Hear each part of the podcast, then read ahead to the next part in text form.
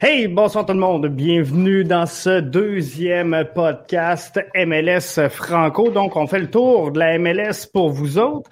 Alors que les premiers matchs vont se faire bientôt. On a des équipes qui commencent à jouer dès la semaine prochaine. On est à six jours donc du début du, calendrier officiel. Et après avoir écouté le podcast de ce soir, vous aurez eu une analyse complète de toutes les formations au complet de la MLS puisqu'on a fait l'association de l'Est dans l'épisode numéro 1. Ce soir, on fait euh, donc cette analyse-là avec les formations de l'Ouest dans la MLS. Avec moi, Richard. Ça va bien, Richard? Ça va très bien, Jeff. Merci. Good. Arius qui est là avec moi, que euh, ceux et celles qui suivent le podcast via euh, tous les réseaux sociaux MLS Franco, vous le connaissez peut-être un petit peu moins, mais Arius anime avec moi donc le podcast BBN, édition du mercredi. Ça va bien, Arius? Ça va super, super. merci encore pour l'invitation, Jeff. Et puis, j'ai hâte à l'émission avec Richard. Que je dis, je redis à tous les auditeurs, bienvenue dans notre Richard dans notre, euh, dans notre team de foot. Euh, dans notre team de foot euh, Passion BBN Podcast. Merci beaucoup, Arius, ça me fait plaisir. Si on regarde, les gars, on, a fait l'Est la semaine passée, là, on va faire l'Ouest. Classement qui avait été quand même relativement serré la saison dernière avec le Sporting Kansas City, Seattle et Portland qui ont fini à triple égalité à 39 points au sommet de, de ce classement-là. Donc, je pense que c'était vraiment le groupe de tête euh, la saison euh, dernière. On avait euh, Minnesota, Colorado, Dallas et LAFC qui étaient dans le bloc du milieu.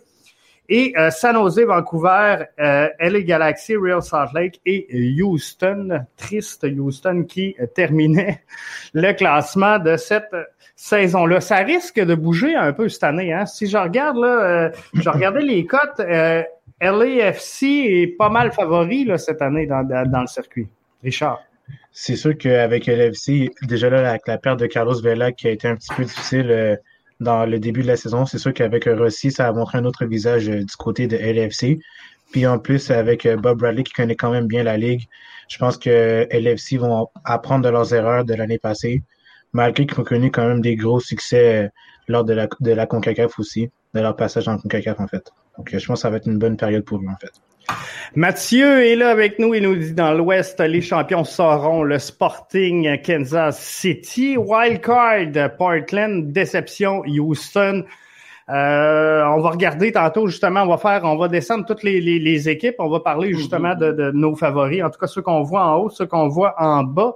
Mais euh, je pense que Sporting Kansas City, on va commencer par analyser ça, mais euh, c'est euh, l'équipe qui prônait au, sommet et euh, d'après moi, ça, risque de rester une équipe, là, on, peut peut-être commencer par Arius, une, équipe qui va rester au sommet. Et on en a parlé hein, euh, au dernier, à notre dernier podcast, GF, ça reste d'être une équipe, et moi je crois que ça va être une équipe qui va rester au sommet. encore une équipe qui a beaucoup de profondeur, euh, et puis on a vu un Gianluca Busio euh, qui, qui, qui, qui veut prendre le lead, le lead de cette équipe-là. Et puis, euh, on le voit aussi qu'il fait partie euh, les meilleurs euh, top jeunes joueurs au monde. Il est considéré parmi les meilleurs top jeunes joueurs au monde.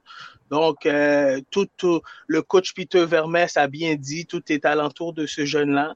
Et puis, euh, une équipe qui a fini avec euh, des matchs en main en plus à 39 points.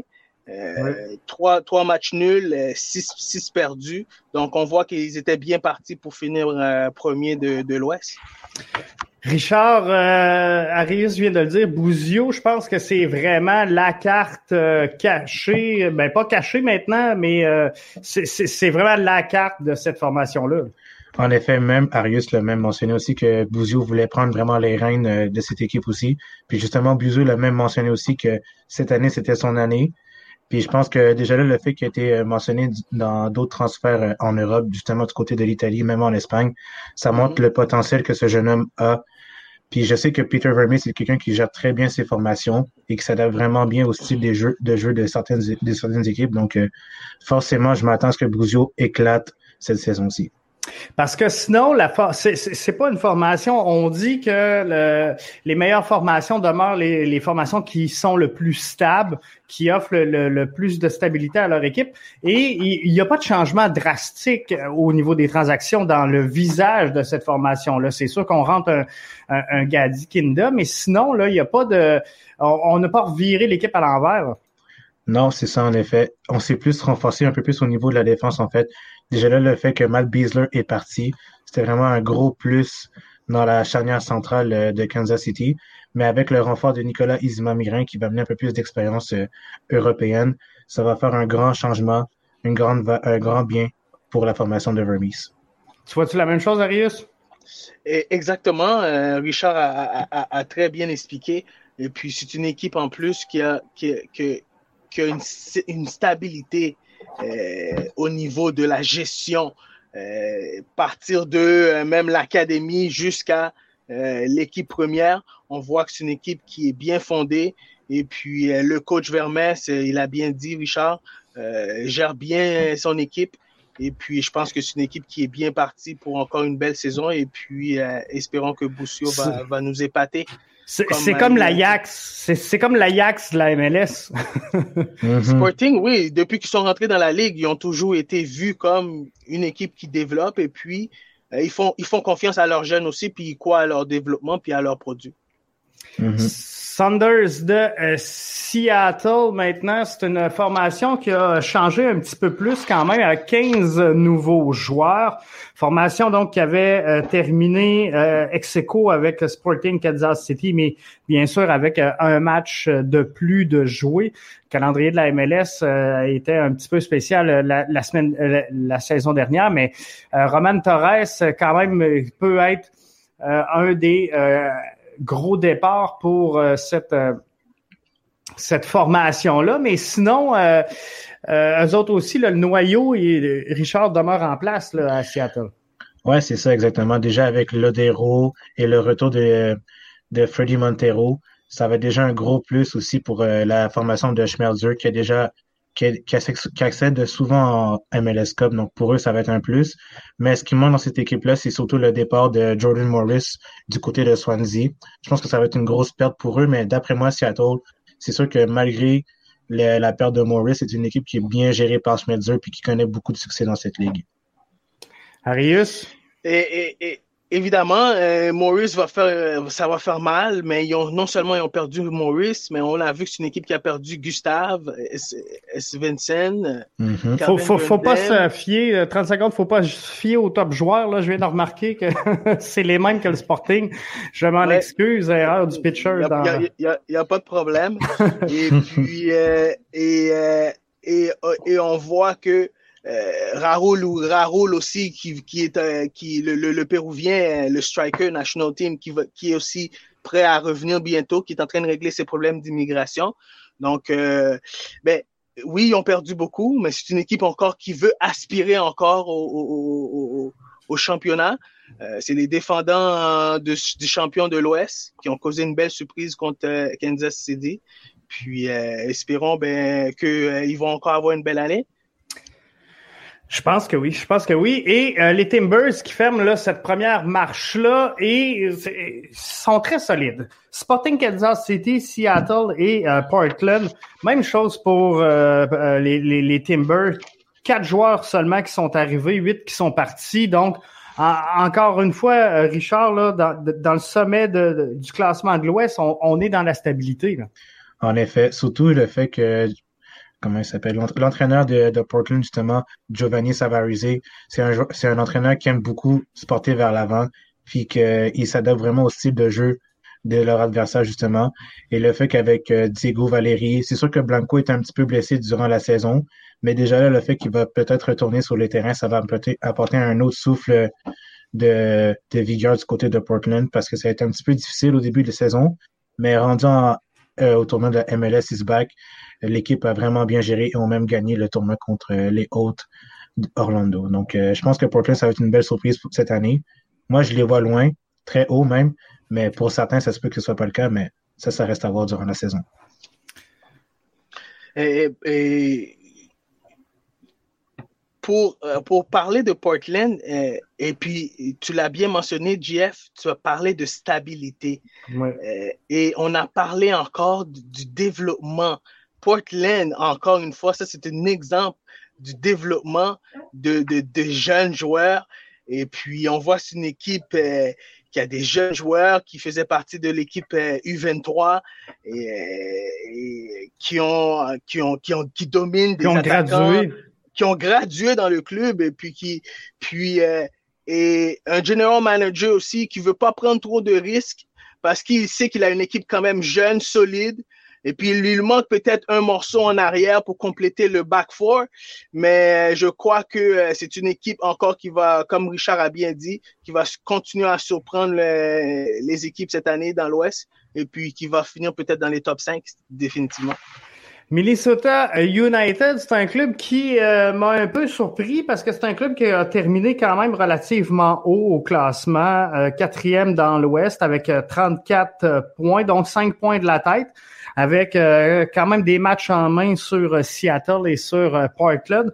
Mais il y a eu quand même beaucoup de chamboulements dans, dans cet alignement-là au cours de la saison morte. 16 entrées et 16 sorties. Et dans les meilleurs joueurs, on, note le, départ de Kevin Molino. c'est une équipe qui sera sans doute, Richard, transformée là, pour le début de la saison. En effet, ça c'est sûr et certain parce que déjà Molino amenait beaucoup d'offensives euh, du côté de euh, du côté de Minnesota et la révélation de cette équipe ça a vraiment été euh, Emmanuel Reynoso justement, le mm-hmm. joueur qui provient de Boca Juniors.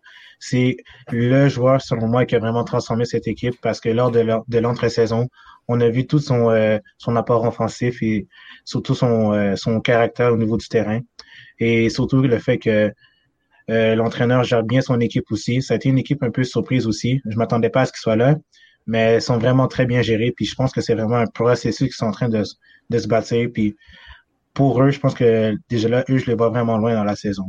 On verra. Minnesota, bonne équipe, euh, stable. Encore une fois, on parle beaucoup de stabilité. Euh, ils ont re-signé un morceau que Richard peut-être a, pas mentionné, mais ils ont re-signé Osvaldo Alonso.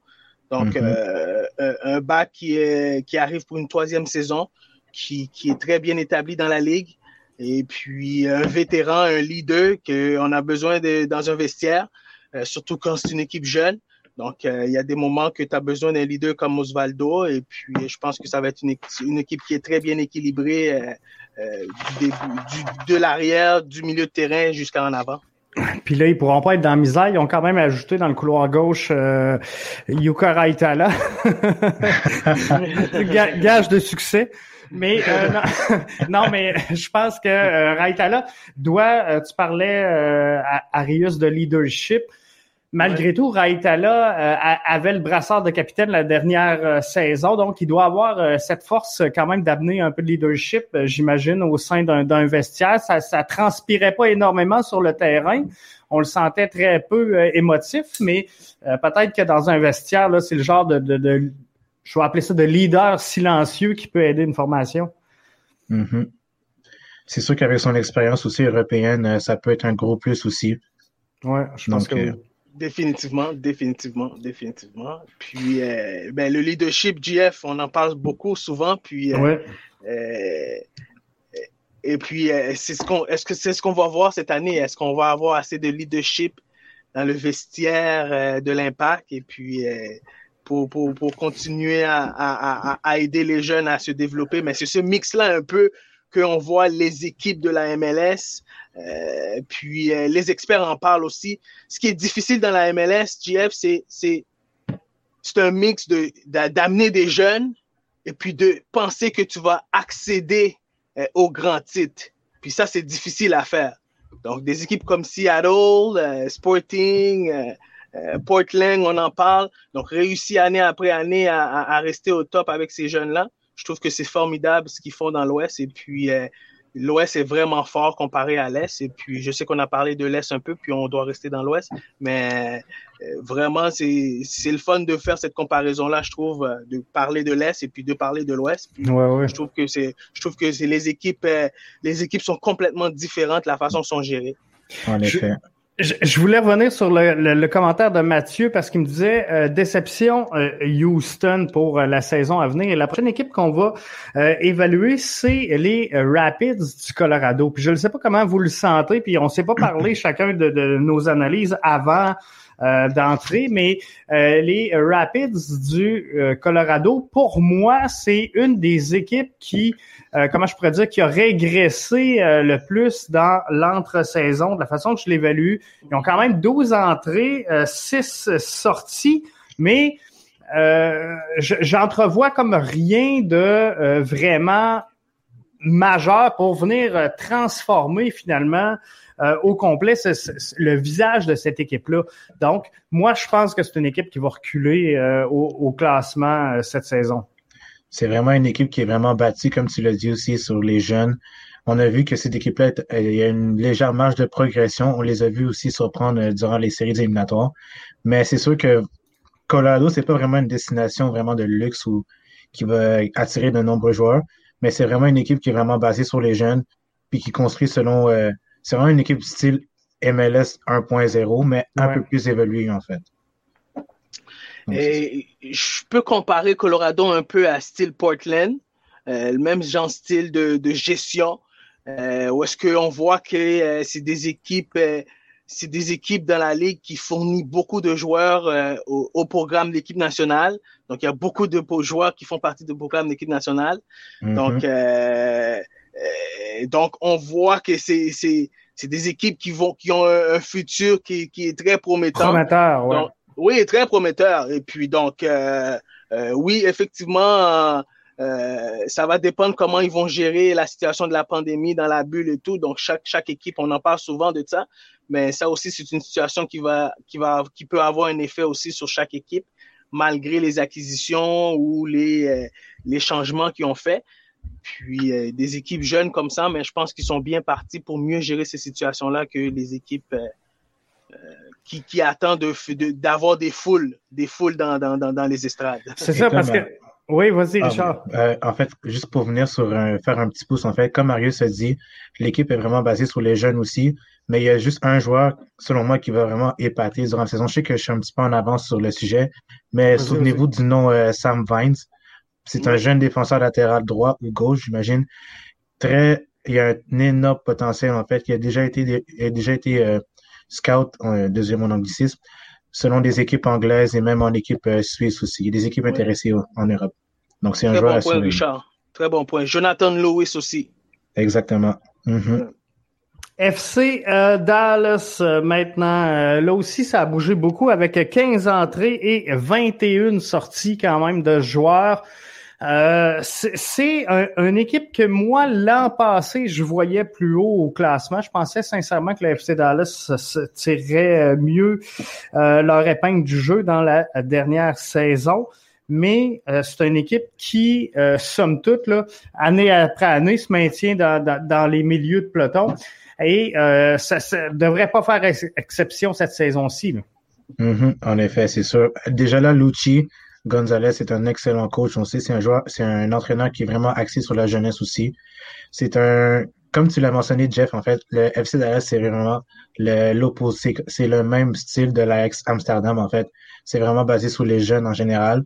Et leur style de jeu correspond parfaitement à, à l'identité de Dallas. C'est très offensif, mais il y a beaucoup de bonnes bases dans cette équipe. Et concernant la saison à venir, Dallas, c'est sûr, ça va être un petit peu difficile parce qu'il n'y a pas beaucoup de venus.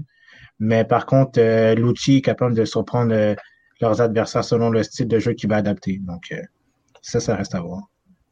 Arius, tu Richard amène des très bons points par rapport au FC Dallas, une équipe jeune, une équipe qui va être très combative sur le terrain.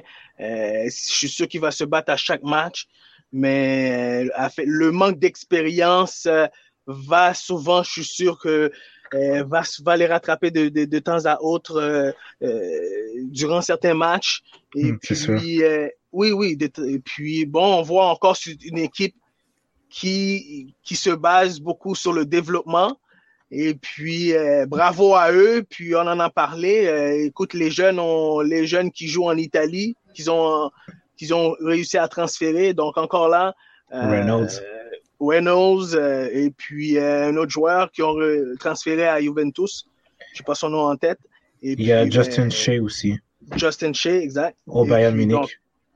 exact. Donc, on voit que c'est un club qui, qui travaille très fort au niveau du développement et puis qui, qui veut vraiment continuer à, à, à développer ses joueurs et puis, et puis pour avoir encore une autre avenir prometteur.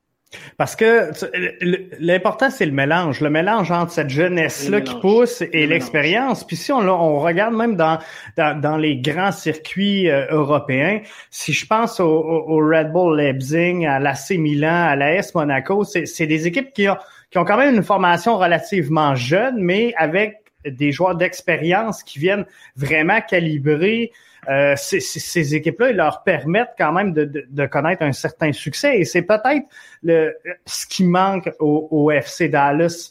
Deux, trois joueurs bien établis euh, pour, venir encadrer ou coacher un, peu, si on veut, ces, jeunes-là sur le terrain. Mm-hmm. En effet, c'est sûr qu'avec le peu d'expérience, c'est un petit peu compliqué pour eux. Mais déjà là, le fait que Matt Hedges, qui est un petit peu comme le père en fait de cette équipe, ça va peut-être aider euh, les jeunes à progresser puisqu'il va les prendre sous son aile aussi. Mais comme tu l'as mentionné aussi, ça va être un petit peu difficile euh, durant la saison parce que les jeunes aussi sont pas très constants. Ça, c'est normal chez le développement d'un jeune parce qu'on sait pas mm-hmm. où se mettre euh, les pieds, en fait. C'est normal qu'ils fassent des erreurs aussi, mais en ayant des vétérans avec eux, ça va être vraiment plus facile pour leur apprentissage, en fait. Définitivement. Et puis, ben, le temps de jeu va permettre, euh, à force de jouer, ben, ça va permettre de, gagner plus d'expérience et puis euh, de continuer leur développement.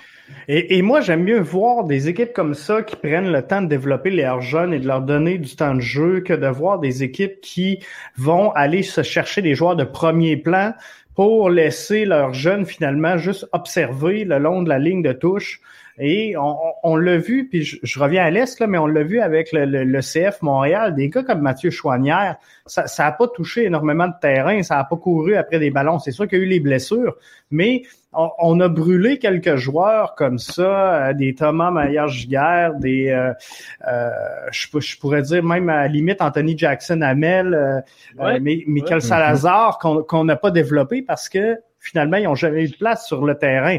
On ne fera pas ce reproche-là donc à cette formation-là qui euh, au moins développe et euh, donne de l'expérience. Mais les, matchs les plus difficiles, puis j'en reviens à ce que, ce que Richard disait, euh, où, ce que les jeunes vont faire des erreurs, ça va devenir vraiment les matchs contre les équipes de tête, euh, Kansas City, Seattle, Portland, qui vont savoir comment prendre ces jeunes formations-là au piège. Bien gérer, bien gérer le match et puis euh, tactiquement aussi.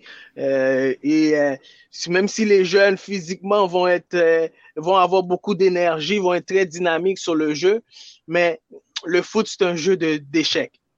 Puis à un moment donné, ça te rattrape sur le terrain, le manque d'expérience. Et puis, tu as des joueurs qui sont très expérimentés, qui savent gérer, qui ont beaucoup de millage, qui savent gérer un match, euh, quand aller vers l'avant, quand garder possession du ballon. Euh. donc, tout ça va, avoir une, va, être un facteur, euh, justement, dans la saison pour, pour Dallas. Je pense que oui. Les Quakes de San Jose, euh, une équipe donc euh, qui a eu quand même euh, des, des, succès, certains succès la, saison dernière, mais se maintient donc milieu de peloton.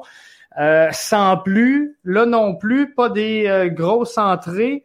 Quatre seulement, neuf sorties. c'est une équipe que je vois sincèrement reculer au, classement cette année. San Jose, je ne sais pas comment vous le voyez, Richard. Moi, je partage le même avec toi aussi. C'est sûr que San ça a vraiment été un petit peu difficile euh, au début de saison, malgré le fait qu'ils ont gagné contre Toronto FC lors de leur match euh, d'ouverture. Mais en général, cette équipe-là, c'est vraiment une équipe, euh, pas qui en arrache, mais qui traîne un peu de la patte dans le sens que c'est un petit peu difficile à engranger des victoires aussi, parce que même comme, comme Marius l'a mentionné aussi, l'Ouest, c'est un petit peu plus compliqué, un peu plus compétitif que comparé à l'Est. Les styles de jeu sont un peu plus différents aussi.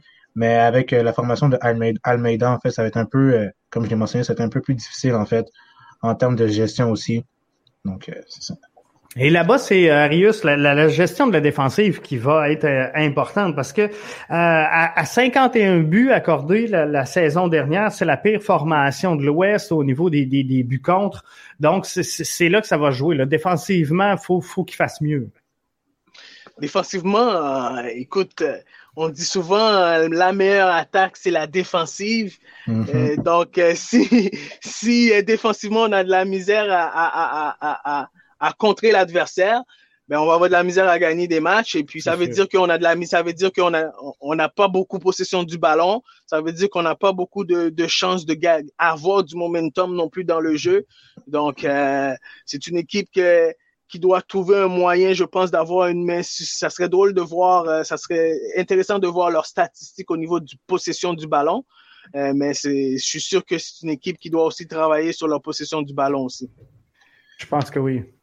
Même le fait aussi de trouver une, identité aussi, parce que San Jose, sont, ben, il y a pas vraiment, je sais pas pour, pour moi, mais pour ma part, je trouve que San Jose n'a pas vraiment d'identité, en fait, sur le terrain, en fait. C'est vraiment axé, euh, vraiment sur l'attaque, mais la défense en arrache un peu plus aussi, avec euh, le fait que Wondolowski commence à vieillir aussi, le fait que mm-hmm. Christian Espinoza, je pense, c'est le, c'est le maître, euh, le maître du jeu, le métronome, en fait. Et le fait qu'il n'y a pas vraiment de soutien défensif, ça va être un petit peu difficile pour Almeida de, d'engranger des victoires cette saison. C'est ça, et euh, Wondolowski qui a pris, euh, qui a mis fin à sa carrière, qui était sans doute la, pièce maîtresse de cette formation-là. Fait que mm-hmm. ça, ça va, ça, va être difficile à euh, remplacer. Ça, c'est sûr. Formation que j'ai. Euh, T'allais-tu rajouter quelque chose? Non, ah, non. c'est bon? Ok. Formation que j'ai oublié, j'ai passé droit, je peux pas l'oublier. C'est la première, la favorite dans. je voulais pas, je voulais pas, mais j'allais juste te dire LFC. Je pense que tu l'as sauté LFC. Ouais, c'est ça, exactement. c'est la formation qui est euh, pour plusieurs favorites, donc euh, dans l'Ouest. Carlos Vela, Diego Rossi, euh, Quado euh, Opuku qui euh, formait quand même de quoi d'assez euh, menaçant et là on ajoute encore un peu de power à cette formation là. C'est sûr que bon on en perd un petit peu, mais je pense que avec Rodriguez et Perez, c'est les deux sorties là, les plus importantes de cette formation-là. Mais je pense qu'on on est en train de tout mettre en place du LFC pour connaître une bonne saison. Offensivement, c'est sûr qu'avec Carlos Vela et Diego Rossi, c'est sûr que c'est la, c'est entre de très bonnes mains. C'est la menace. Ouais, c'est exactement la menace, en fait, à surveiller parce que Diego Rossi, malgré l'absence de Vela, c'est vraiment lui qui a pris les rênes de l'équipe, comme je l'ai mentionné au tout début de l'épisode, de, l'émission. Et surtout, le fait qu'il y a des joueurs aussi qui suivent derrière, mais qui, un peu comme à la Opoku, en fait, qui apportent un, souffle offensif de plus. Ça va faire du bien à la formation de Bradley aussi. Par contre, le point euh, qui peut euh, être un peu plus négatif dans cette équipe, ça a été surtout au niveau de la défense. Au niveau des latéraux, en fait, ça a été un peu plus compliqué parce qu'avec euh, la blessure de Nahar, avec euh, l'instabilité de Tristan Blackman, ça a été un petit peu plus compliqué à essayer de, stabiliser un peu cette défense. Donc déjà là, le fait d'avoir un défenseur latéral en la personne de Kim Moon ça va être un peu plus stable derrière en fait. On voit on voit que euh, LFC une équipe euh, qui, a eu beaucoup de difficultés avec, à, s'adapter, à, avoir un rythme de jeu euh, l'année passée un peu. Puis, contrairement à ce qu'ils ont démontré avec Carlos Vela, Carlos Vela a, un très bon joueur. donc, on voit que ça va avoir un effet, c'est sûr, dans le vestiaire. Un effet sur l'équipe. Donc, est-ce qu'ils peuvent le remplacer par un autre joueur? Ça, c'est à voir parce que on voit aussi ce qui est intéressant pour, avant de continuer un peu sur LFC, qu'est-ce que je trouve ici dans les, depuis le début, il n'y a pas beaucoup d'équipes qui ont des joueurs qui ont signé des joueurs désignés, si on remarque bien. Ouais. Mhm. Pourquoi? Parce que on ne veut pas prendre de risques encore avec les, les, le fait qu'on est dans, encore dans une bulle, il n'y a pas encore de fans et tout. Puis on attend peut-être le, la, la, la, fenêtre de transfert pendant l'été pour aller chercher, euh, le, joueur. le mhm. joueur qu'il faut. Euh, puis moi, je pense que LAFC, c'est le type d'équipe qui attend en ce moment euh, pour aller chercher le joueur qu'il faut. Euh, parce que c'est une des premières équipes qui va commencer à jouer devant leurs leur partisans. Ils, attendent la fin du euh, contrat de Cristiano Ronaldo. c'est pas Miami, ça? Ouais, je pense que oui, Miami. C'est Miami, euh, ouais. Miami vont tous les signer en joueur TAM. Messi, Il y, en a, Ronaldo. y en a plein, il y en a plein de bons joueurs qui sont en fin de contrat là, en Europe. Là. oui, C'est oui, il c'est- le temps, c'est le temps, il y en a plein.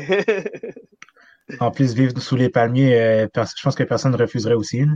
Non, c'est ça. Je pense que c'est la destination. Puis euh, c'est un peu ça que, je disais. Puis je, vais revenir tranquillement à, l'est, mais souvent on parlait que euh, Montréal, euh, Vancouver et Toronto n'étaient pas nécessairement des marchés qui étaient alléchants pour les joueurs internationaux, mais c'est Mhm. sûr que euh, d'attirer quelqu'un à Montréal quand il, il est dans la neige, quand il, il doit parler, à- apprendre le français, et euh, dealer avec l'argent canadien. Tu sais, il il y a des avantages nets à aller euh, du côté des États-Unis, surtout des marchés comme LAFC, comme Miami, où euh, il va avoir le soleil, il va avoir le climat. Puis je, je regardais aujourd'hui les euh, les images de euh, du stade de Miami où euh, l'impact va aller euh, s'établir pour euh, le camp pré-saison et le début de la saison, mais c'est- de toute beauté. Là. Pour un jeune de 20 ans qui arrive et qui saute dans cette formation-là, d'aller s'entraîner à Miami sous les palmiers,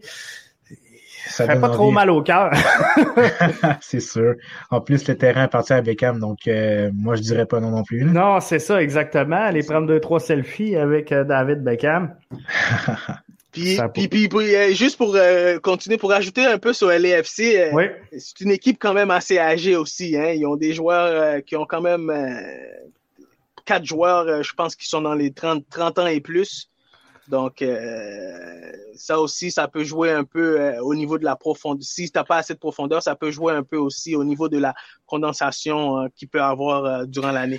C'est ça, et la, la- la gestion des matchs, là, si euh, il y, a, il y a plusieurs matchs serrés avec un calendrier pandémie, euh, Ouais. c'est- là la gestion de l'effectif. Parce qu'on on, l'a vu la saison dernière, il y a eu énormément de blessés à travers tout le circuit, mais on a vu un, un- un calendrier qui est condensé, donc c'est euh, jamais euh, jamais facile pour ces équipes-là. Mhm. Mhm. Vancouver.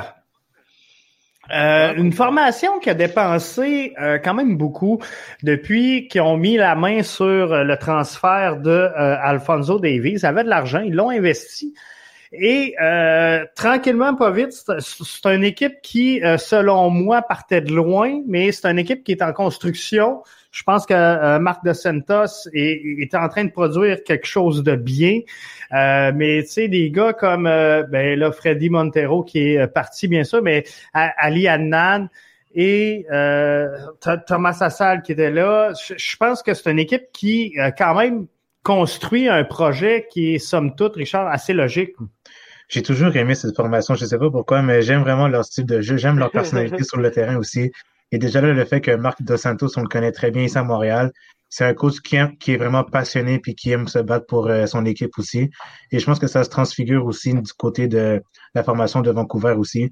C'est une équipe qui est bien organisée par Dos Santos. C'est sûr que les résultats euh, ne sont pas présents, mais il y a un processus qui est en, qui est en marche. Et on a vu avec la révélation de Thomas Assal durant le tournoi de la MLS Oui. is back, malgré la blessure de Crépeau, Assal a vraiment pris les rênes de cette équipe-là. Et on a même vu euh, quelques highlights, désolé mon anglicisme, des, des faits saillants en fait de ses performances. Ça donne, euh, ça donne vraiment euh, de bonnes euh, bonne augure pour la formation de Dos Santos. Je pense que oui, puis c'est une formation qui qui, qui s'est pas trop chamboulée, donc ça, ça démontre quoi? Ça démontre, Arius, selon moi, qu'il y a un projet en place puis qu'on a une direction. Tu sais, on a fait quelques ajustements, quelques joueurs qui sont partis, c'est normal. Donc, on a fait quelques entrées pour pallier à ces départs-là, mais sinon, on n'a pas tout reviré à l'envers du côté de, de Vancouver. Pas du tout. Puis on a vu depuis l'arrivée de Dos Santos, comme Richard a dit, euh, c'est une équipe qui était euh, partie pour la reconstruction et euh, former ses joueurs, former une identité, une nouvelle identité avec le départ de Davies et certains d'autres joueurs comme Camara aussi. Et, puis bon là, cette année, on a rajouté un Cavallini. Donc est-ce que est-ce que c'est le joueur qui va commencer à, prendre un peu le lead de cette équipe-là euh, au niveau de l'attaque? Euh, donc on va voir.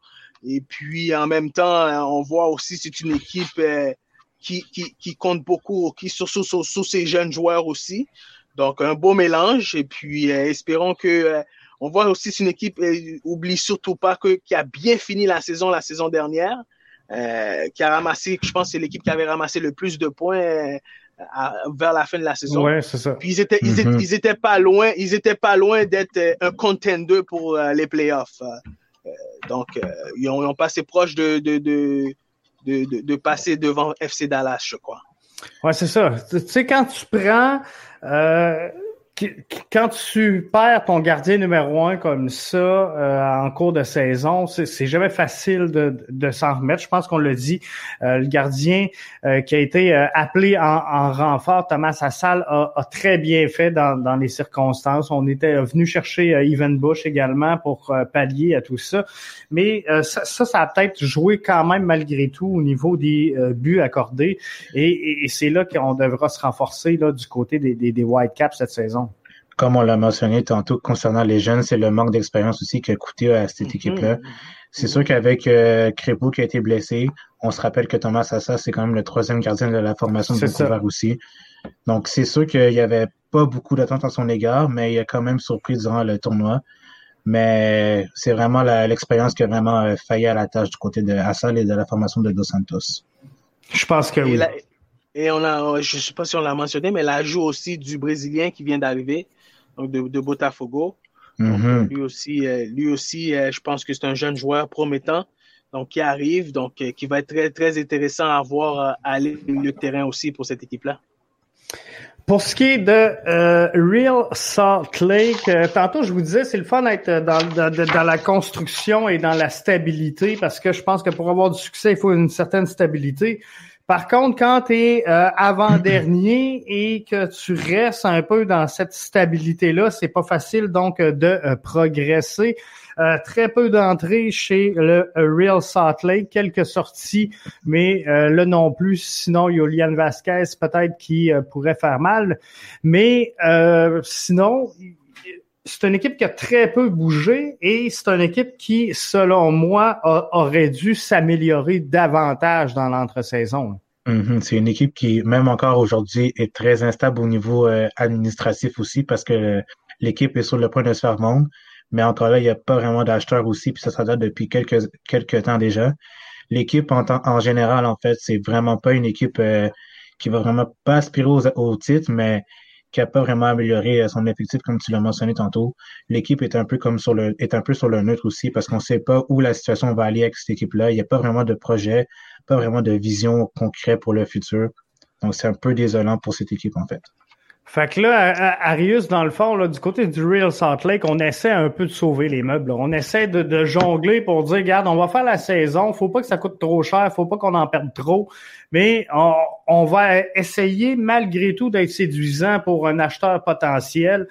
Euh, c'est un peu ça là, présentement. Puis c'est en, mode pandémie. On a vu Sacramento retirer sa candidature c'est pas facile là, de, vendre une équipe comme euh, Real Salt Lake qui, qui va se vendre autour d'une transaction de 300 millions. Difficile de, de, de, de on a parlé souvent hein, des problèmes qui quand euh, une équipe ou des joueurs vit des problèmes en dehors du terrain, comment c'est difficile euh, de gérer ça sur le terrain? Et ça apparaît aussi dans le jeu de tu vois que c'est une équipe qui est pas stable, euh, comme euh, Richard a bien mentionné. Euh, la gestion de l'équipe est très est très fébrile. Et puis, mais on voit qu'on essaye aussi de, de, de, rassurer les, les partisans parce qu'ils ont quand même fait un prêt de, de Julio. son dernier nom, c'est Anderson Julio donc, un, un, winger qui est très reconnu dans la Liga de, de, du Mexique. Donc, euh, il a marqué quand même beaucoup de buts. Euh, et 26, euh, 27 buts, 26 à 6 en 134 matchs. Donc, donc c'est un rien. Donc, on voit que c'est un joueur qui peut, qui peut amener quelque chose d'intéressant sur le terrain. Et puis, est-ce qu'il a les joueurs pour l'entourer? ben ça, c'est à voir aussi. Ça, ça va être un peu compliqué, ouais. Mais il y a quand même des bons, il y a quand même des bons joueurs aussi dans cette équipe-là. Faut pas mentionner que avec Aaron Herrera en tant que défenseur, c'est un mhm. jeune joueur qui promet beaucoup dans cette équipe-là. Il y a beaucoup de, d'attente envers son égard. Il y a même aussi un joueur que je, que je crois, selon moi, c'est l'un des joueurs les plus sous-estimés de cette ligue. C'est Albert Rousnak aussi. C'est un milieu plus du style box-to-box, limite un peu à la 10 aussi, capable d'apporter une touche offensive aussi au dernier tiers offensif. Et vraiment, c'est un joueur euh, que je pense que l'équipe devrait vraiment tourner autour parce qu'il y a vraiment, comme j'ai mentionné, il n'y a pas vraiment d'identité, il n'y a pas de projet. Mais c'est sûr qu'avec un Rousnak déjà là en, place, puis qui prend les rênes aussi de cette équipe, c'est déjà un plus. Un Ramirez aussi, un Ramirez aussi, puis un Miram aussi.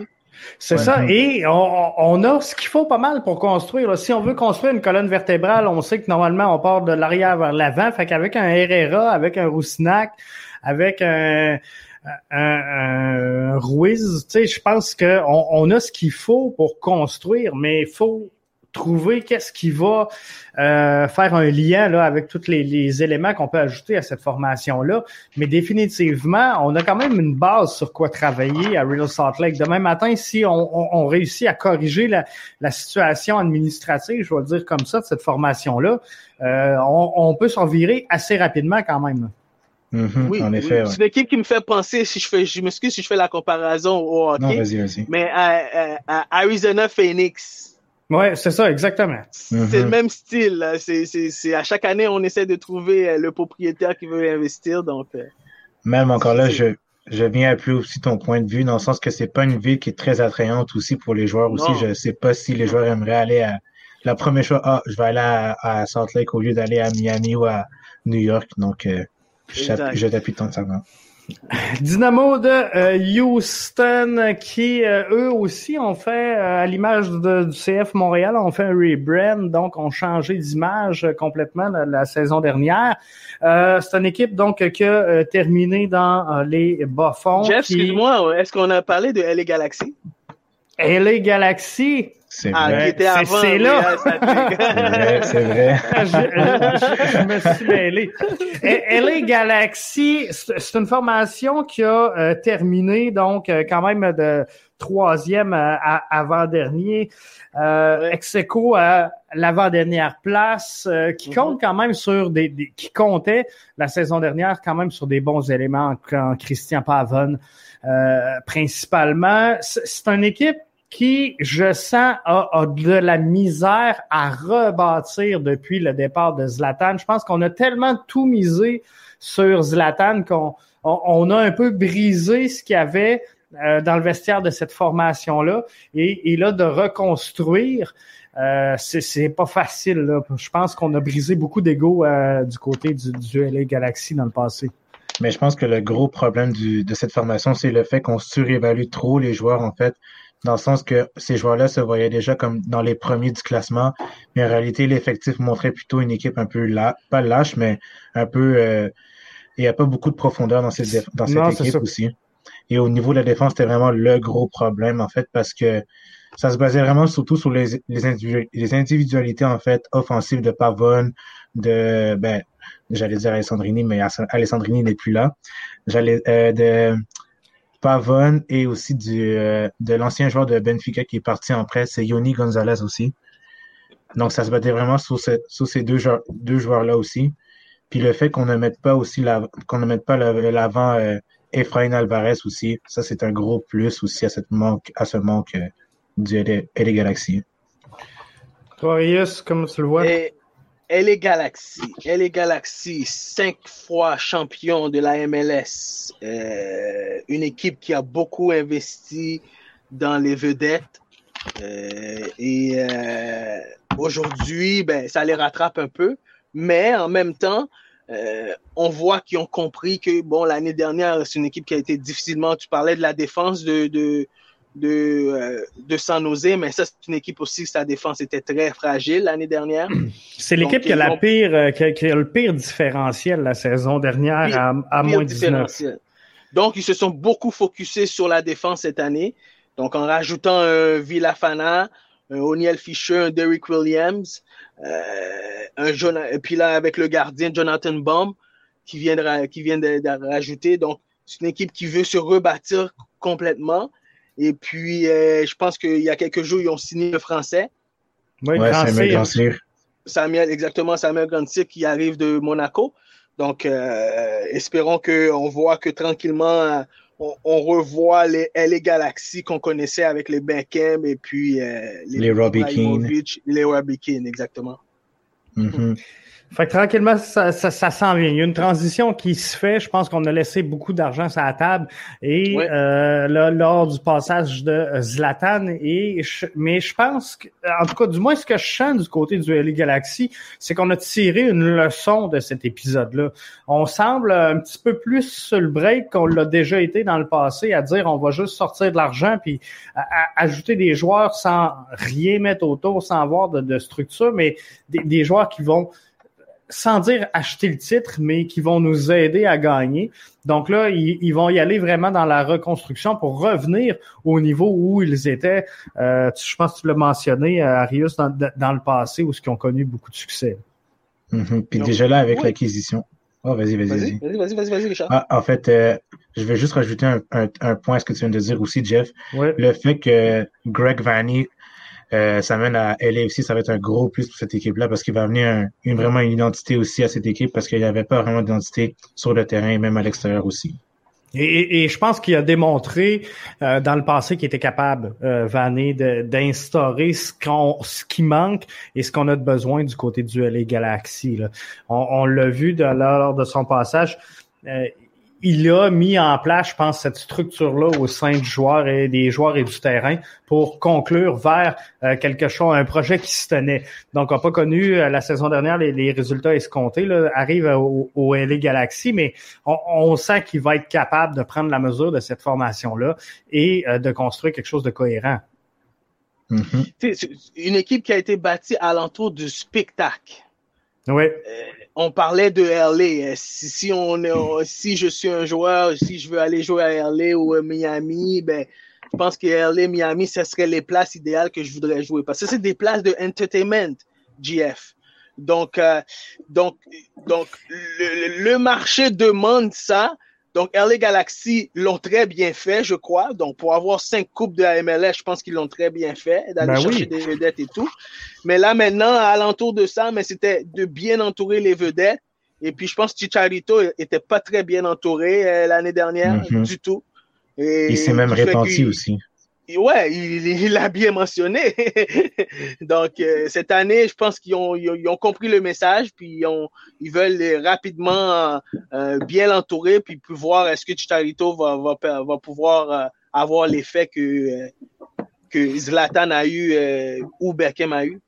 Et est-ce qu'ils ont trop craint, euh, selon vous, puis je lance la question en l'air de même, mais est-ce qu'ils ont trop craint l'arrivée du LAFC, puis ça, ça, ça les a fait un peu peur, justement, dans un marché où euh, ils, voulaient, euh, Arius, comme tu disais, c'est un marché glam, c'est un marché de spectacle. Fait que là, de voir arriver une, deuxième formation qui est euh, LAFC, peut-être que ça, ça les a épeurés un peu, puis ça l'explique certaines décisions qu'ils ont prises dans le passé. Mm-hmm. Aussi, Définitivement, ça amène la compétition. Vas-y, vas-y, Ouais, excuse-moi. Richard, excuse-moi. Vas-y. En fait, euh, comme je l'ai mentionné, en fait, c'est surtout le fait que cette équipe-là euh, se voyait vraiment déjà au-dessus des autres aussi, des autres équipes. Mm-hmm. Il y avait vraiment une surévaluation des joueurs, comme je l'ai mentionné tantôt. C'est le fait aussi que l'équipe était un petit peu mal gérée vers les, vers, euh, les fins, de match aussi. La défense était un petit peu chancelante, en fait, comparé au LFC, qui est vraiment bien géré par Bob Bradley, qui connaît quand même bien la ligue aussi. Avec un Scalotto, ça, a été un peu plus difficile, mais vers la fin, ça s'est un petit peu replacé. Mais comme tu l'as dit, JF, je pense que c'est le fait que LFC s'amène. Ça a mis un petit peu plus de pression du côté de LA, du LA Galaxy. Donc, ils se sont dit, ah ben, on va, vu que le LA est là, ben, on va montrer c'est qui le vrai LA, tu comprends? Donc, euh, c'est ça. Je pense que c'est ça, exactement. Une belle rivalité. Je, pense que oui, vraiment, dans les prochaines années, là, mais que le, le LA Galaxy ait retrouvé les sommets, je pense que ça va faire euh, un, derby, voire même un classico là, qui va être euh, intéressant entre ces deux euh, formations-là. L'autre formation, j'aurais pas de, de, statistiques à offrir à personne, c'est Houston FC qui fait son entrée dans dans le circuit. Donc, une année, euh, bien sûr, de transition qui était fort occupée pour euh, Claudio Reyna et toute son équipe. Mais je pense qu'ils sont en train de mettre sur pied quand même de quoi de logique. On en est à une première année On, pour l'instant, je pense, en tout cas, le seul DP que j'ai vu passer, c'est Dominguez. Euh, peut-être qu'il y en aura d'autres, mais euh, on, devrait avoir de quoi de, pas si pire quand même de chez Austin. Un bon mélange entre l'expérience et la jeunesse. Ça ressemble un peu au style de Nashville aussi de leur, de leur entrée en MLS aussi. Il y avait beaucoup de joueurs euh, d'expérience du côté de Nashville, mais ça se transfigure aussi du côté de Austin aussi. Déjà le fait que Alexander Ring, le milieu défensif, l'ancien l'ancien capitaine du NYCFC qui s'amène du côté de Austin, ça va être un plus pour eux. Et notamment, notamment le fait que Matt Beasley amène un plus de stabilité derrière la défense, ça va être un plus pour cette équipe-là. Mais il y a quand même des bons joueurs aussi dans cette équipe. Une équipe, euh, on parlait de reconstruction, complètement en reconstruction. JF. Flambe en neuf. Euh, flambe en neuf. Euh, sept nouveaux joueurs qui viennent de se rajouter. Donc, le coach Ramos euh, il a bien mentionné, il a dit euh, personnellement, lui, il sait qu'ils euh, sont en train de complètement tourner la page. c'est une nouvelle histoire qui, qui, qui s'amène à Houston. Et puis, c'est une équipe, je ne sais pas comment que le développement avait été basé, mais je pense que même au niveau du développement aussi, ils ont eu un manque. Et puis, ça, le, ça, on le voit aujourd'hui, un manque de profondeur parce que euh, c'est quand même une équipe qui était quand même bien euh, au début des années euh, et puis même pendant quelques années aussi dans la MLS, qui, représentait très bien la MLS. Mm-hmm. Donc, mm. ça fait le tour un peu de pas mal toutes les, formations qui seront là cette saison dans l'Ouest on va avoir fait pas mal euh, le, tour des de, toutes les formations. Je veux voir maintenant qui, euh, selon vous, seront les formations qui vont connaître le plus de succès. Je vais y aller par toi, Richard. Le Sporting Kansas City. Franchement, c'est une équipe euh, qui est vraiment qui tourne vraiment autour du qui tourne vraiment autour du succès en fait. C'est une équipe qui est vraiment bien gérée par Vermees. Euh, justement, Vermees a un réseau de contacts incroyable, en fait, à travers soit l'Amérique centrale, l'Amérique du Sud, même en Europe. Une équipe qui est vraiment bien dirigée par Vermees, justement. Eux qui ont connu beaucoup de succès en général. Et euh, franchement, Sporting KC, moi, je les vois déjà en tête de liste, en fait, de l'association Ouest. Euh, l'Ouest, pardon. Ouest. Après ça, Ensuite, deux, trois. Là, j'aime ça. J'aime, j'aime me mouiller parce que j'ai vraiment, j'ai beaucoup de noms en tête, mais il y a Minnesota aussi que j'aime beaucoup. On voit vraiment la marge de la de progression de cette équipe. Une équipe aussi bien dirigée que comme euh, comme Kansas City en la personne de de Adrian Heath, l'ancien coach de Orlando. Une équipe qui a une équipe qui a connu beaucoup de succès lors de de l'entre-saison. On a vu des joueurs vraiment éclore euh, dans, cette équipe, à commencer par le gardien Dan Sinclair, un jeune gardien qui, était deuxième euh, dans la, hiérarchie, et une équipe aussi qui est vraiment partie sur euh, l'offensive aussi. Et c'est un plus aussi dans cette MLS qui est vraiment axé sur l'offensive et sur le spectacle aussi. Et Minnesota, justement, répond à ces critères-là. Et tu fermerais le top 3 avec? Avec Portland. c'est vraiment, ça c'est mon équipe euh, chouchou, je vais pas vous mentir. C'est une équipe que j'aime depuis le début, que j'aime suivre aussi. Euh, surtout avec Diego Valeri qui a vraiment enflammé euh, la ville, la ville des Roses, justement, ça c'est leur surnom. Euh, j'aime leur philosophie, j'aime leur jeu, j'aime. Euh, moi, je suis un fan fini de Portland. Je vais pas vous mentir. À part le CF Montréal, t'as Portland qui vient juste en dessous. Euh, une équipe qui est vraiment axée sur l'offensive, une très bonne défense aussi, qui est bien gérée par Zavarissé et qui a, qui, qui, a beaucoup de jeunes joueurs aussi en la personne de Williamson et de Ebobissé en attaque. Une équipe qui est bien rodée aussi en défense avec Mabiala et Subasic. Donc, c'est une très belle équipe à suivre aussi. Arius? Oui, super. Ça ressemble-tu, ça ressemble-tu à Richard? Ça ressemble, ça ressemble un peu. Mais Portland, je vois Portland causer une surprise, finir premier dans l'Ouest. Euh, je m'explique un peu. Euh, ils ont deux, euh, ils ont un attaquant, Jeremy Ebobis, et Eric Williamson, qui est un, milieu de terrain. C'est deux joueurs qui jouent pour les, qui jouaient pour l'équipe nationale des États-Unis. Il y en a un qui vient de commencer justement avec l'équipe senior. Et puis, c'est deux joueurs qui ont été coupés un peu, qui ont été euh, coupés des effectifs des U23, l'équipe nationale. Puis, je pense que ça, ça va être quelque chose de, de, de, de, de, de motivant pour ces jeunes-là parce qu'ils ont été très dominants dans les dernières années dans les deux dernières saisons pour Portland. Euh, Ebo 6, 19 buts, 3 à 6 en deux saisons, 36 fois débutant. Donc, euh, c'est une équipe qui risque de causer une belle surprise. Mais ce qu'ils vont être dans les top 3. Je vois Portland finir premier. premier. Deuxième, Sporting Kansas City. Richard l'a bien mentionné. Belle équipe, euh, une bonne, bon équilibre, euh, euh, une bonne profondeur. donc, c'est une équipe qui va être là, qui va être stable pour longtemps dans cette ligue. Et puis, et puis George, et puis Boussio, on a parlé de Boussio qui va, qui a dit c'est ça, c'est son année cette année. Et puis, je pense que même le coach a dit, il est le real deal de la MLS. Donc, euh, on verra un peu euh, qu'est-ce que Sporting nous réserve. Et puis, l'équipe Cendrillon, euh, troisième place. Moi, je vois un LAFC causer une surprise. Je vois un LAFC se faufiler dans les top 3. équipe expérimentée avec un vétéran jeune. Et puis, durant la, la fenêtre de de transfert cet été risque de nous surprendre avec euh, un, nom que qu'on n'aurait pas pensé, qu'on n'y pas pensé.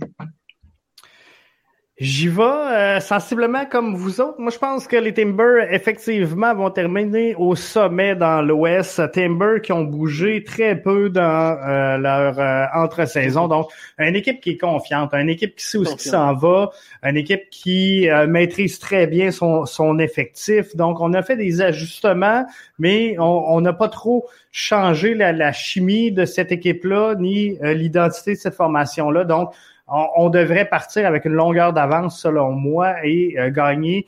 Ça, va donner un gain en début de saison euh, à Portland, ce qui fait qu'en bout de ligne, il devrait euh, en profiter et terminer premier. Deuxième place, je vois le Sporting Kansas City. Effectivement, quelle belle formation, constant et euh, troisième, ben là, c'est là que je vais rejoindre. Puis j'avais mis ex aequo, moi, euh, LAFC et euh, Seattle. puis j'ai hésité là entre Seattle, Minnesota. Il y a vraiment beaucoup de talent dans l'Ouest et je pense que la lutte va être très, très, très serrée dans l'association de l'Ouest. Là, mais et je vois vraiment là, je, je, pense que Portland et LAFC seront euh, pas LAFC, mais euh, Portland et Sporting Kansas City, 1 et 2 respectivement. Je pense que ça, devrait jouer là-dessus. Mais 3, 4, 5, là, je pense que ça va se battre fort. Euh, Seattle, LAFC, Minnesota. Fait que mm-hmm. j'ai de la misère à, me prononcer là-dessus. Mais ça va être bon. Ça va être bon, ça c'est définitif. Puis ça va être à l'avantage du spectateur. Et je vois même Vancouver se faufiler peut-être en sixième ou en cinquième place aussi. Euh. Ben, mhm. euh, moi, là, c'est ça que je voulais euh, terminer avec ça. L'équipe que vous voyez la plus progresser et l'équipe que va être la, déception cette saison-ci. Je vais y aller avec la progression en, premier, Richard. Comme Marius l'a mentionné, c'est vraiment Vancouver pour ma part aussi, parce que Marc Dos Santos, c'est un coach qui vit sous les émotions, qui maintenant qui a appris de ses erreurs euh, durant la saison dernière. Maintenant, avec le mercato qu'ils ont connu, là, il y a vraiment beaucoup d'attentes aussi. Ils ont vraiment beaucoup dépensé d'argent pour euh, connaître beaucoup de succès. Donc, euh, de la, pour ma part, un peu comme Marius aussi, je, le rejoins également dans le sens que Vancouver, ça va être une équipe vraiment à surveiller. Pour ma déception, ça va être Houston parce qu'il n'y a pas de projet en tant que tel du côté de Houston. Ils ont quand même allé chercher beaucoup d'expérience, des joueurs profil MLS en, la personne de Maxi Urruti, comme on le connaît à Montréal. Donc, euh, pour moi, Houston, ça va être une équipe un peu euh, qui va en arracher durant la saison, comparé à d'autres équipes euh, de l'association Ouest. Arius? De mon côté, comme j'ai bien mentionné, Vancouver, OK. LAFC, oui, définitivement monté en, deuxième, en troisième place. Mais Vancouver, je vois Vancouver se faufiler. Et puis l'équipe que je vois qui, qui risque d'avoir un peu de difficulté cette année avec toutes les acquisitions qui ont perdu, qui risque de perdre au moins 3 4, 3, 2 à 3 places dans le classement, c'est Seattle. Moi, je pense que euh, Vancouver donc euh, va faire un gain euh, et non seulement va faire un gain, mais ce que je pense, c'est que Vancouver n'a pas le choix de faire un gain. Ils ont investi, ils ont remis beaucoup d'argent, ils ont un projet, mais je pense que ça fait quelques saisons, puis on, sent là-bas aussi hein, les partisans, c'est pas facile. Des fois, on dit qu'à Montréal, c'est pas facile avec entre les partisans, la direction, c'est pas plus rose du côté de Vancouver. Mais euh, je pense que Vancouver, mm-hmm. cette année, euh, sans dire que ça passe ou ça casse, je pense qu'ils sont rendus au moment où ils doivent connaître le succès. Donc, euh, je leur souhaite et je, vois cette progression-là. Et, moi, la, plus grosse, en tout cas la, déception, ce que j'entrevois, c'est les Quakes de San Jose. Je trouve qu'ils n'ont pas bougé suffisamment pour pouvoir progresser, c'est sûr que bon, euh, ils, ont quand même des bons éléments au sein de cette formation-là, mais c'est une formation qui a euh, alloué quand même relativement énormément de buts. Puis euh, je, suis pas sûr qu'on a réglé tout ce problème-là au niveau de la défensive pour être capable de ramener cette équipe-là à haut niveau. Et sinon, ben moi aussi, Houston est une équipe qui, selon moi, va faire du surplace encore une fois cette saison. Super. En, terminant, pour la semaine prochaine, j'ai lancé un sondage aujourd'hui sur euh, les réseaux sociaux. Puis la question que je vais vous poser, les gars, si vous êtes là la semaine prochaine avec moi, ça va être de savoir qui est le plus grand joueur qui a passé à travers la MLS dans l'histoire de, de, la MLS. J'ai mis le sondage en place. Mhm. Euh, Twitter oblige, j'ai pas pu donner plus que quatre choix que Zlatan, Drogba, Henry et Beckham. Il y a déjà 208 votes et c'est euh, Thierry Henry. C'est sûr qu'on vient de Montréal, mais Thierry Henry est en avance. Mm-hmm. Mais je pense que chacun peut prendre le lead, mais pas pour les mêmes raisons. Je pense que Beckham a fait énormément pour la MLS. Euh, mm-hmm. C'est sûr que Thierry Henry est un grand joueur. Euh, Zlatan, Zlatan étant Zlatan. il, y a, peu de mots pour le décrire. Exactement. Donc, je pense que ça a bien été. Euh, Drogba, je pense que malheureusement, on l'a juste pas vu assez longtemps pour euh, pouvoir en, mm-hmm. profiter. Mais il y a des joueurs que j'aurais pu rajouter comme un, Rooney. Euh, il y a d'autres joueurs qui ont marqué également leur passage en MLS. Puis il y, a des joueurs aussi comme puis, puis je l'ai pas mentionné, mais je pensais l'avoir en commentaire, je l'ai pas eu, mais des joueurs comme Alfonso Davies, est-ce que ça pourrait être un des plus grands joueurs à avoir passé en MLS? Sa carrière va, va nous le dire plus tard, mais euh, ça fait partie des grands qui, euh, qui auront passé par la MLS.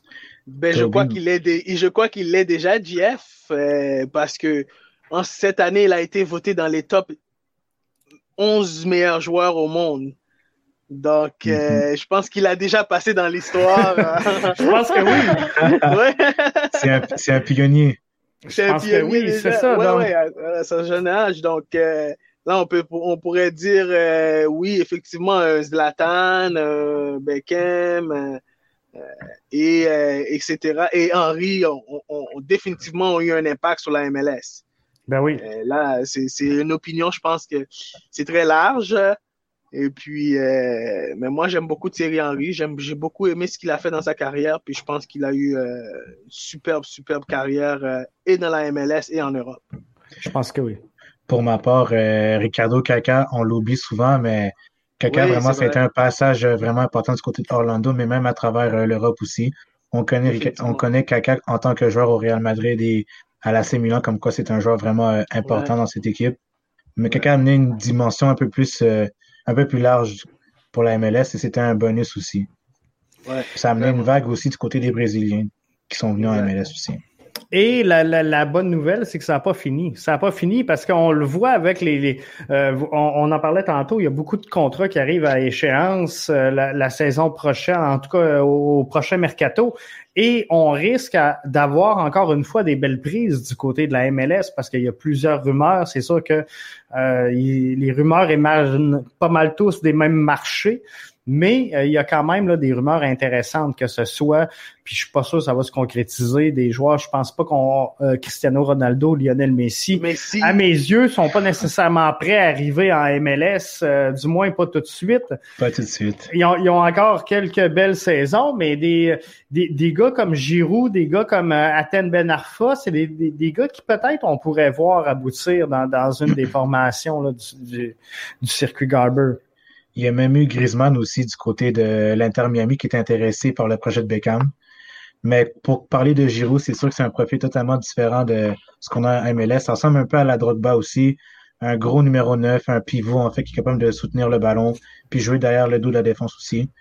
Ça va être un profil vraiment intéressant pour la MLS aussi, puis ça amène une dimension un peu plus grande aussi. Richard amène un bon point, euh, Jeff, c'est que euh, euh, la MLS doit aller avec le style du joueur. Puis le joueur aussi doit être euh, le joueur qui est en fin de carrière. Un Zlatan, Zlatan, il est fort physiquement. Donc, c'est un joueur que il est capable de s'adapter à n'importe quel genre de type de ligue. La MLS, c'est très physique. Ça paraît oui. pas, mais c'est très physique, la MLS. Zlatan l'a même dit. Oui, Zlatan l'a mentionné. Il l'a même dit. Il l'a même dit. oui, donc c'est très physique, la MLS. Donc, est-ce qu'il y a beaucoup de joueurs qui sont en fin de carrière, euh, qui veulent venir euh, physiquement donner cette énergie-là? Il n'y en a pas beaucoup. il n'y en a pas beaucoup. non, c'est ça. Puis il y a encore beaucoup. Il y a encore beaucoup de terrains synthétiques également qui rebutent encore là, certains voilà. joueurs internationaux. Ça amène un autre excellent point parce que Thierry Henry, quand il est venu euh, dans la MLS, il y a des gens qui ne savent pas, mais lui, dans son contrat, il ne jouait pas les matchs synthétiques. Non, c'est ça. Et Drogba. Il jouait euh, pas les matchs synthétiques. Drogba en a, en a manqué plusieurs également, là. du côté de la Sur les synthétiques. Oui, c'est ça, exactement. Puis je pense que c'est ça, c'est pas donné. Pas très bon pour à, les auditeurs. C'est ça, c'est pas très bon pour les auditeurs. Excellent. Hey, je vous remercie les boys. Hey, merci, merci beaucoup. Jeff. On merci, se retrouve Richard. dimanche prochain. Merci, Arius. Oui. Ouais, pas de problème, c'est un rendez-vous édition 3, fait qu'on va savoir, on va se poser la question qui est le meilleur joueur donc à avoir passé dans la MLS. Puis on va regarder les gars aussi le, le, le 11, le meilleur 11 dans l'est, le meilleur 11 dans l'ouest. Donc on va se faire les 11 là à travers tous les joueurs qui sont disponibles dans toutes les formations pour qu'on sorte là, les meilleurs 11 des euh, deux euh, conférences. Parfait. Excellent. Ben, bonne bye soirée bye. à tous les auditeurs. Bye bye. Merci. Merci à vous tous. Bonne soirée. Restez là bien branchés, bbnmedia.com. Demain, retour du podcast BN.